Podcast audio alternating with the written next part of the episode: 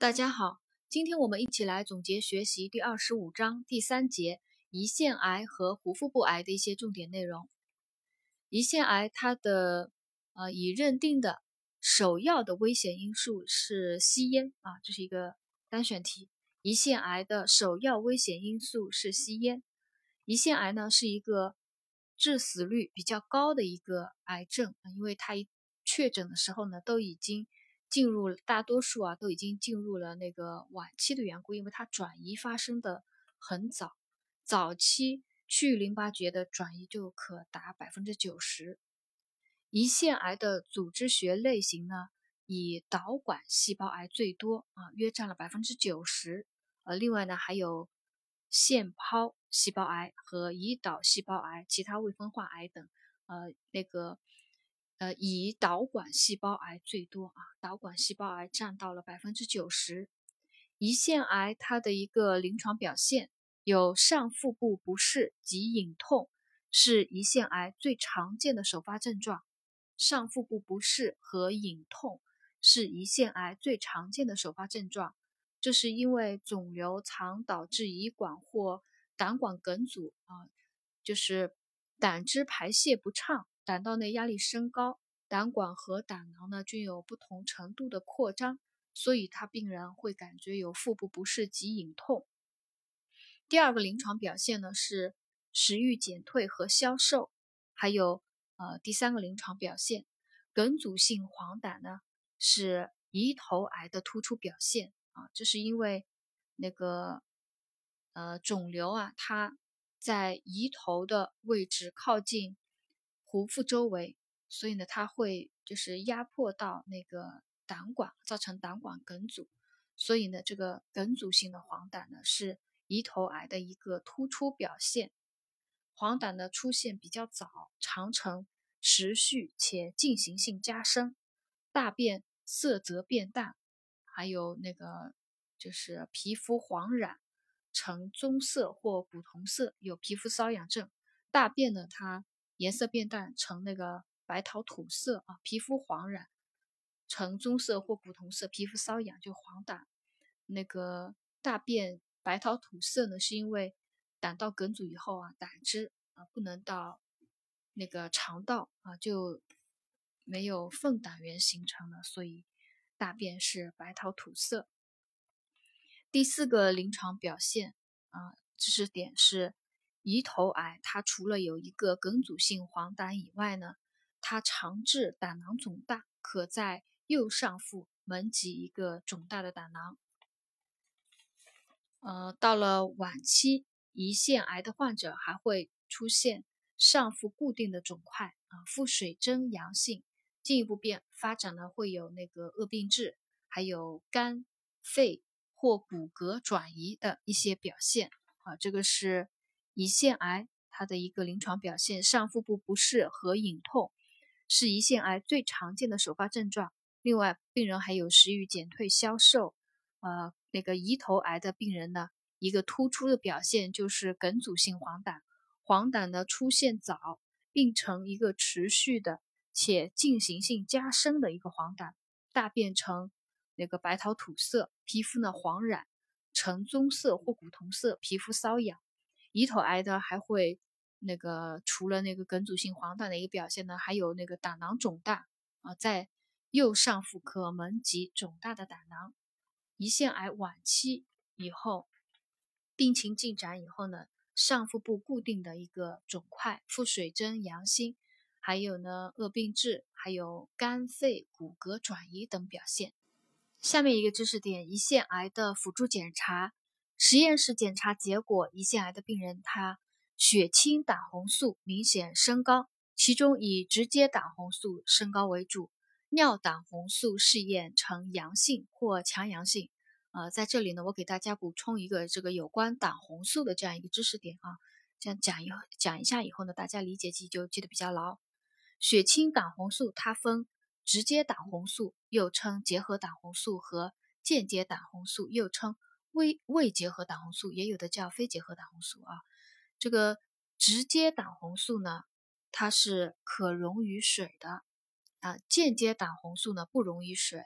间接胆红素。它要经过肝脏的处理，转变为溶于水的直接胆红素。啊，这个直接胆红素呢，它可以通过肾小球滤膜由尿中排出，就称为尿胆红素。正常人呢，他这个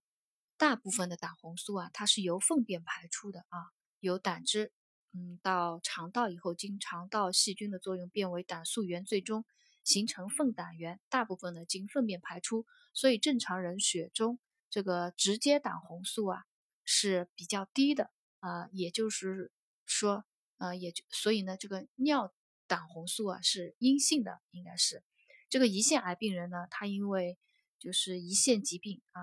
常常伴发这个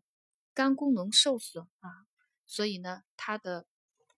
这个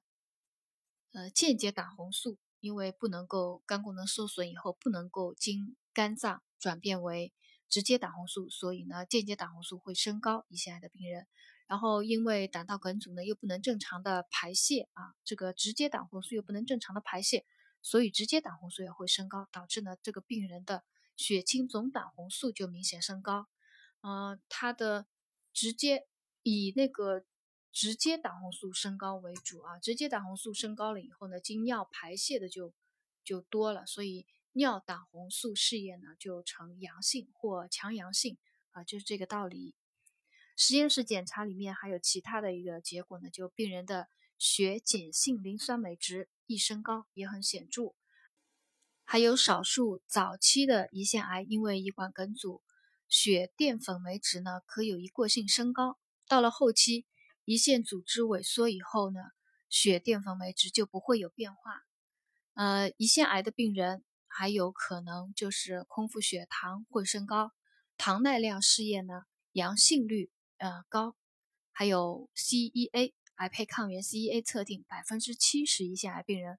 呃可升高，但没有特异性。消化道癌相关抗原 CA 幺九九呢，呃被认为是诊断胰腺癌的指标。啊，这是胰腺癌的一个实验室检查的一个结果，我把它再来总结一下。啊，一个是血清胆红素明显升高，以直接胆红素升高为主。直接胆红素呢，溶于水经尿排泄，所以尿胆红素试验呈良性或强阳性。还有血碱性磷酸镁值升高也很显著。早期的胰腺癌病人血淀粉酶啊会一过性的升高，到了后期胰腺组织萎缩。血淀粉酶值就不会有变化。胰腺癌的病人还会有就是空腹血糖升高，糖耐量试验阳性率高啊，CEA 可能阳性啊，百分之七十病人可能呃升高，但没有特异性。还有 CA 幺九九被认为是诊断胰腺癌的一个指标。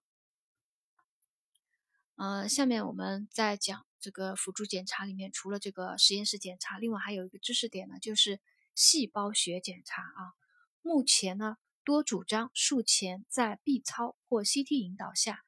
经皮细针穿刺抽吸胰腺肿块做细胞学检查，对胰腺癌有很高的诊断价值，是一种简单、安全而有效的方法。它可代替这个胰腺的活检啊，从而避免因活检引起出血、遗漏、急性胰腺炎等并发症的发生啊。对这样一个知识点呢，我们了解一下。啊以防考一个单选题啊，目前多主张在 B 超或 CT 引导下，那个经皮细针穿刺抽吸胰腺肿块做细胞学检查啊，它可以替代那个胰腺的活检，啊，是一种简单、安全而有效的一个检查方法。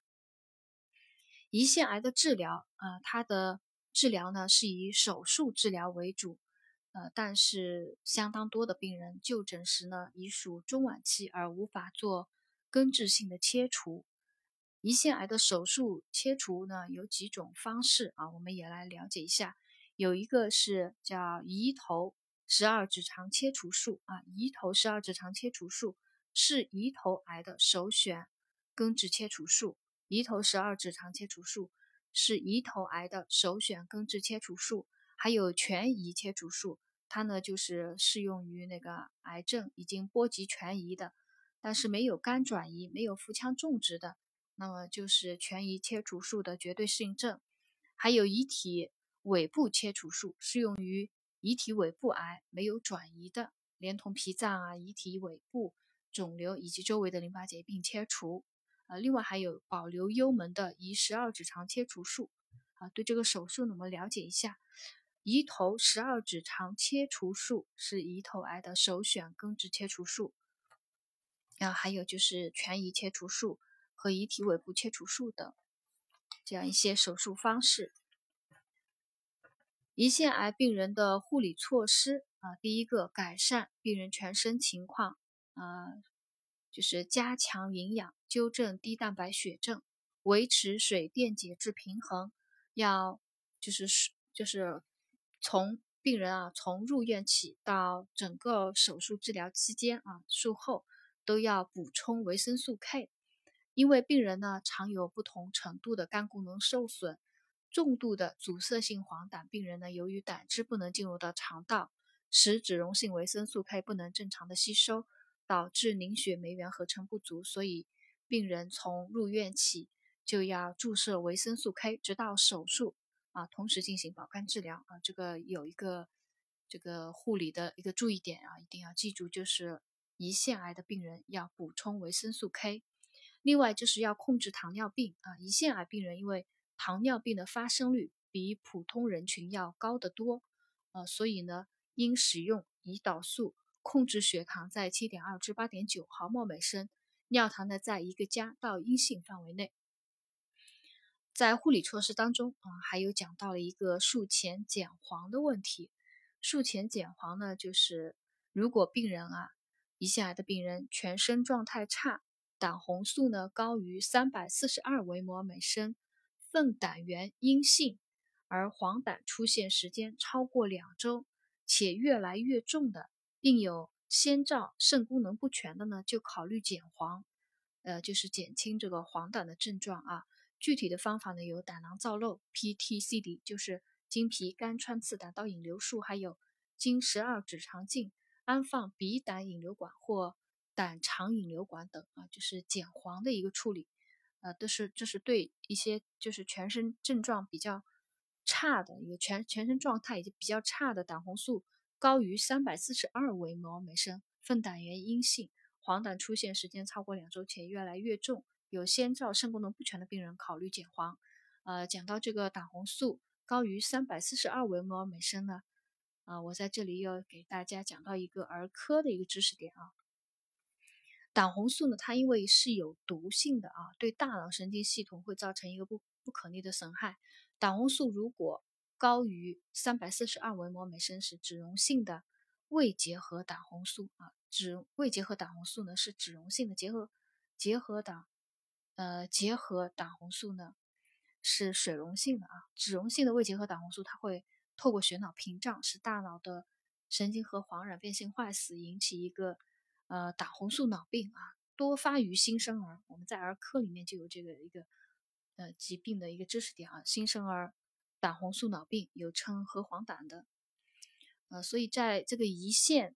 胰腺癌病人，他胆红素高于三百四十二微摩尔每升了，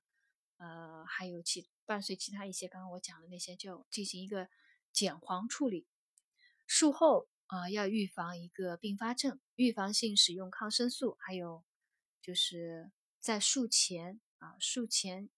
要进行呼吸道准备，因为胰腺癌病人术后肺部并发症相当多，所以术前要严格戒烟，最好戒烟两周以上，并教会病人进行深胸式呼吸锻炼，有助于防止术后的呃肺部的一个并发症。在术后呢，要继续应用抗生素啊。第二个要防止遗漏，做好那个。管理好胰管引流、腹腔引流，还要还可使用那个生长抑素八肽，抑制胰液的分泌啊，减少这个遗漏的发生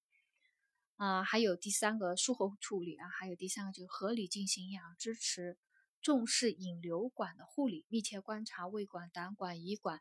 引流，还有腹腔引流情况，保持通畅，准确记录引流量，并注意其性状的变化，及时发生问发现问题，及时处理。啊，这是术后护理的一个知识点。这个胰腺癌病人的术前、术后护理的内容呢，还是相对比较简单的啊。重点呢，我们记一个，就是病人要补充维生素 K 啊，还有呢，就是术后的一个那个并发症的一个预防啊，术后的一个处理就运用抗生素防止遗漏啊，做好各引流管的一个护理啊，进行营养支持，还有术前要呼吸道准备，严格戒烟，戒烟要两周以上啊，进行深胸式的呼吸锻炼啊，可以防止那个术后啊肺部并发症的一个发生。好，今天我们第三节胰腺癌和胡腹部癌的一个重点内容呢，我们今天就学习到这里。